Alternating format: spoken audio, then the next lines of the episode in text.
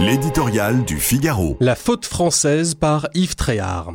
Il faut écouter la sœur de Samuel Paty. Reçue en début de semaine par une commission sénatoriale, elle a eu cette remarque. Si la mort de mon frère avait servi à quelque chose, Dominique Bernard serait encore là.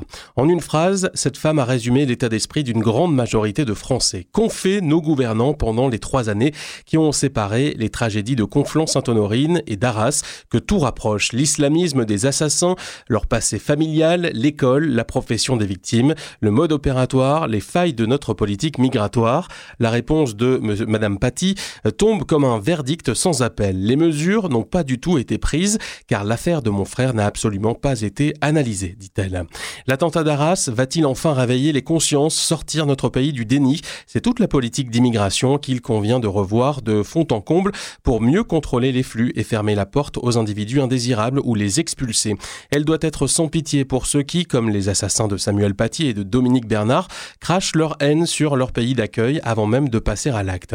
Assez d'exceptions tolérées pour raisons familiales, d'excuses de minorité, de recours judiciaires à rallonge, de soutien à des associations militantes d'aide aux migrants, autant de gestes bienveillants et de dérogations qui se transforment pour certains en la délivrance d'un permis de tuer.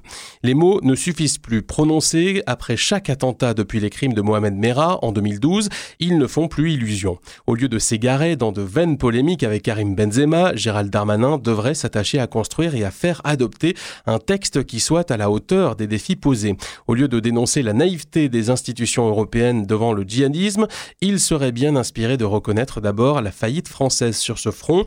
Toutes les démocraties ont une vulnérabilité, dit Emmanuel Macron, certes, mais face au terrorisme islamique, aucun fatalisme n'est permis. La France est en flagrant délit d'impuissance par sa faute.